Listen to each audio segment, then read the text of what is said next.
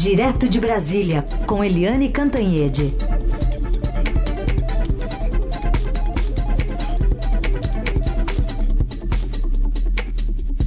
Oi, Eliane, bom dia. Bom dia, Heisen, Carolina, ouvintes. Bom dia, Eliane.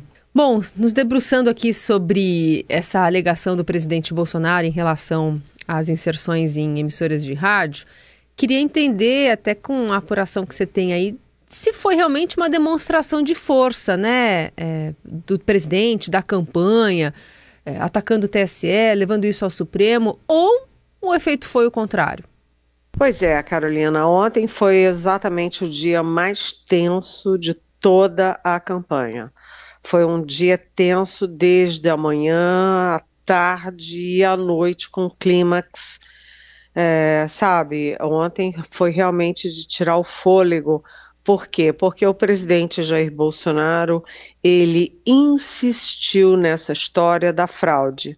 É, eles tinham começa errado, né? Tudo começa errado porque não cabe ao ministro das Comunicações, o Fábio Faria, é, sair do Palácio da Alvorada, que é a residência oficial do presidente, convocar uma entrevista lá na porta do palácio para dizer que uh, os, as rádios tinham é, deturpado a, a transmissão dos, das inserções eleitorais para prejudicar o Bolsonaro.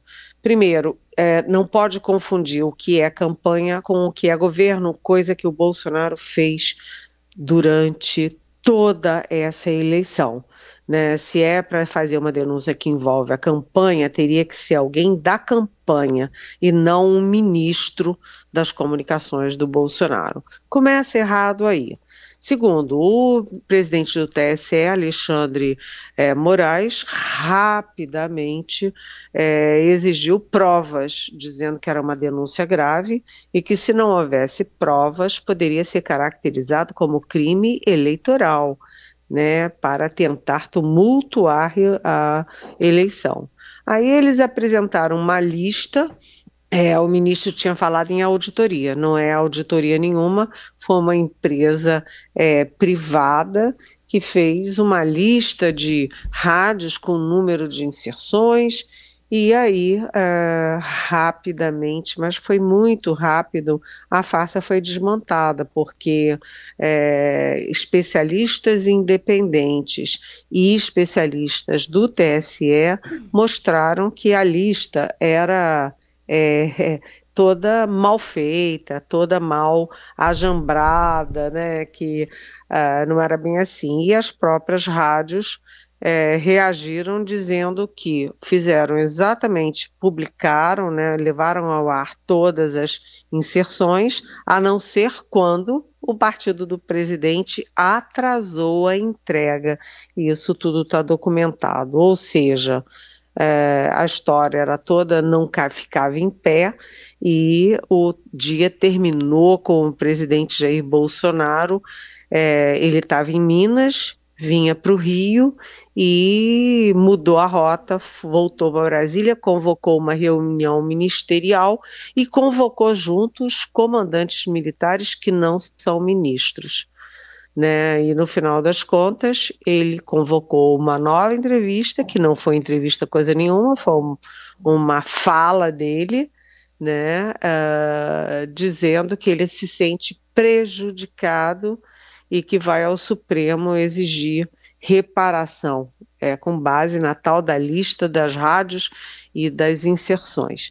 Aí você me pergunta, por que, que ele fez isso? Isso não é uma demonstração de força, isso é uma demonstração de desespero.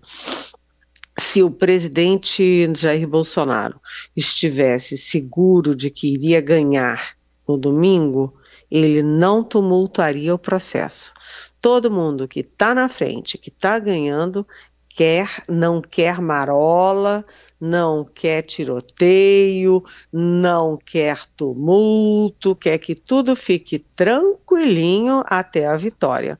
Se o presidente Jair Bolsonaro só faz esse tipo de é, confusão, de tumulto o tempo inteiro, isso significa que os dados internos da campanha dele coincidem com as pesquisas que todos nós conhecemos, ou seja, de que o Lula está na frente e de que ele não tem margem para tirar votos e virar o jogo.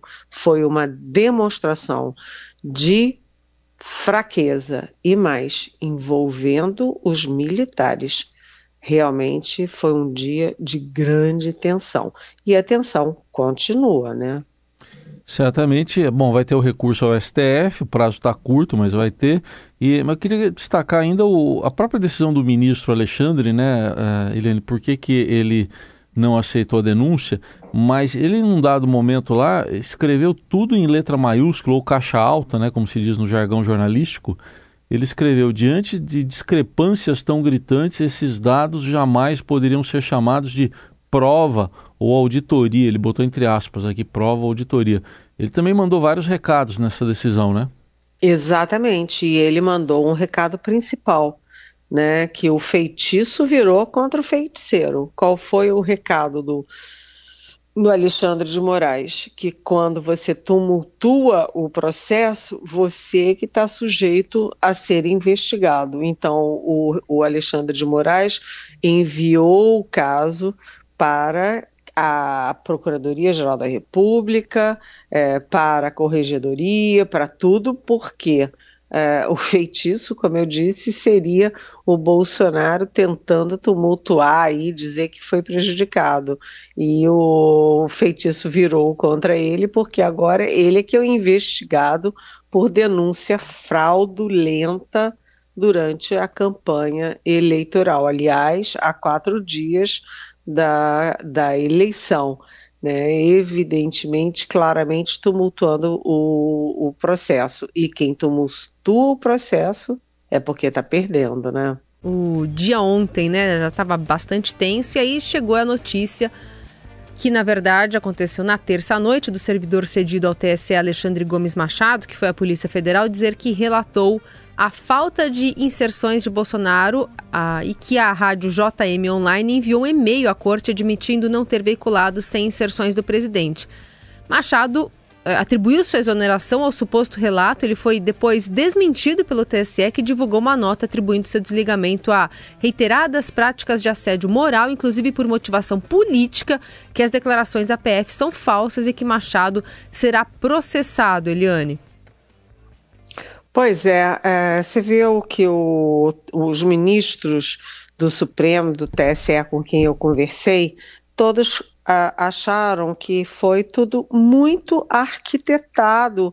E assim, um, sabe, uma arquitetura grosseira porque foi uma sequência. Teve o tiroteio do Roberto Jefferson, tumultuando tudo, aí depois teve a denúncia feita por um ministro, inadequadamente, um ministro fazendo uma denúncia no campo eleitoral.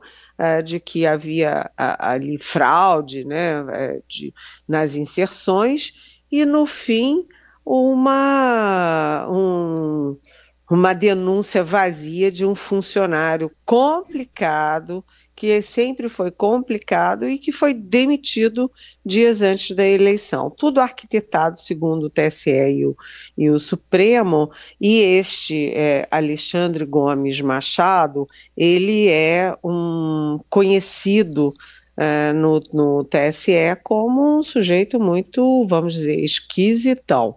Ele é concursado do TRE do Distrito Federal, foi parar no TSE e uh, um antigo presidente do TSE disse que ele sempre foi é, olhado assim, sabe?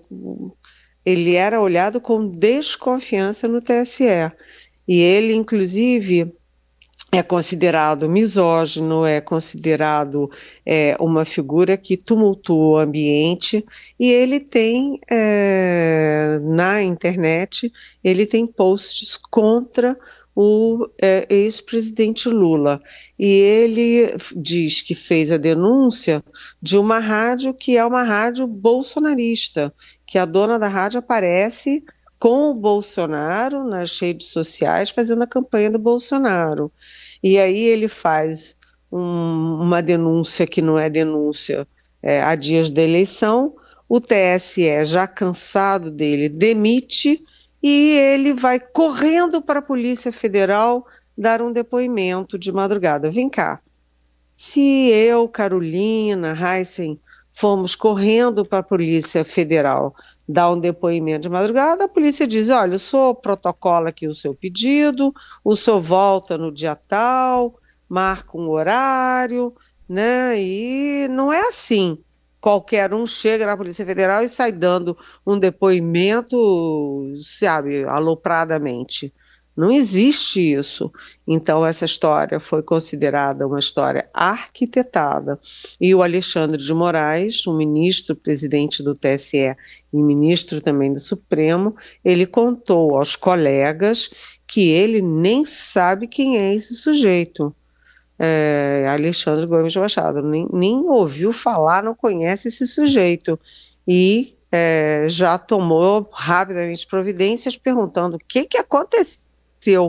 E aí foi é, uma briga de quarto escalão. Eles demitiram o menino porque o menino ficou, menino não, sei lá, o sujeito, porque ele ficou cavando a própria demissão, cavando é, uma participação nesse enredo de tumultuar a eleição. Então, o TSE tomou uma nota é, bem grave, dizendo que é, ele é, tomou essa medida de correr na polícia para não ser responsabilizado pelos atos dele. É, enfim, é tudo. O presidente tumultua, Roberto Jefferson tumultua, que é super aliado dele. Este cidadão, que era funcionário do TSE, tumultua.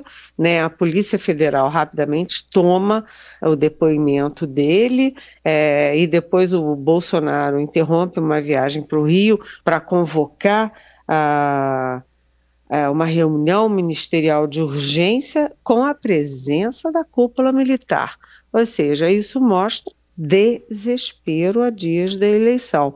Agora eles vão levar para o Supremo e a, o que que você vê claramente nas redes sociais bolsonaristas, né, que é parte importante desse enredo de tumultuar, de milar a eleição.